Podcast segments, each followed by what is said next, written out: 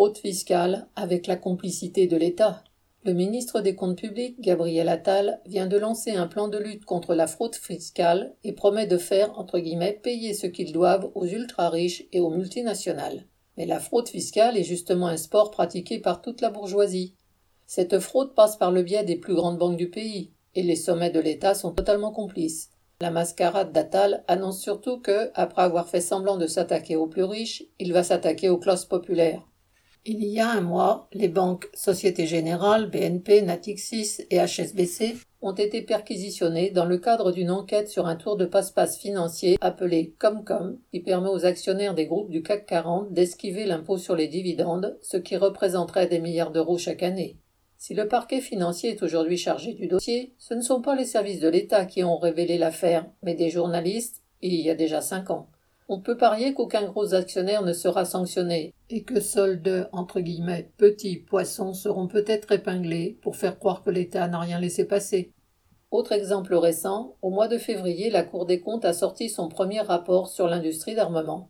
Tout en faisant l'éloge des industriels qui font que la France se situe au troisième rang des exportateurs mondiaux d'engins de mort, ce rapport a noté que les contrôles fiscaux étaient, entre guillemets, trop modestes par leur ampleur et leurs effets.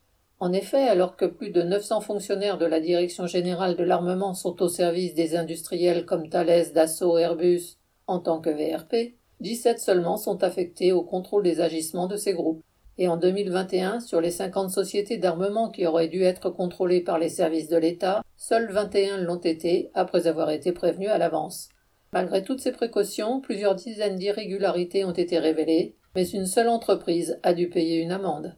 Et puis il faut aussi rappeler que Total Energy ne paiera que 200 millions d'euros d'impôts en France pour plus de 20 milliards de bénéfices officiels réalisés en 2022, son record absolu. Cela correspond à un impôt sur les bénéfices inférieur à 1%.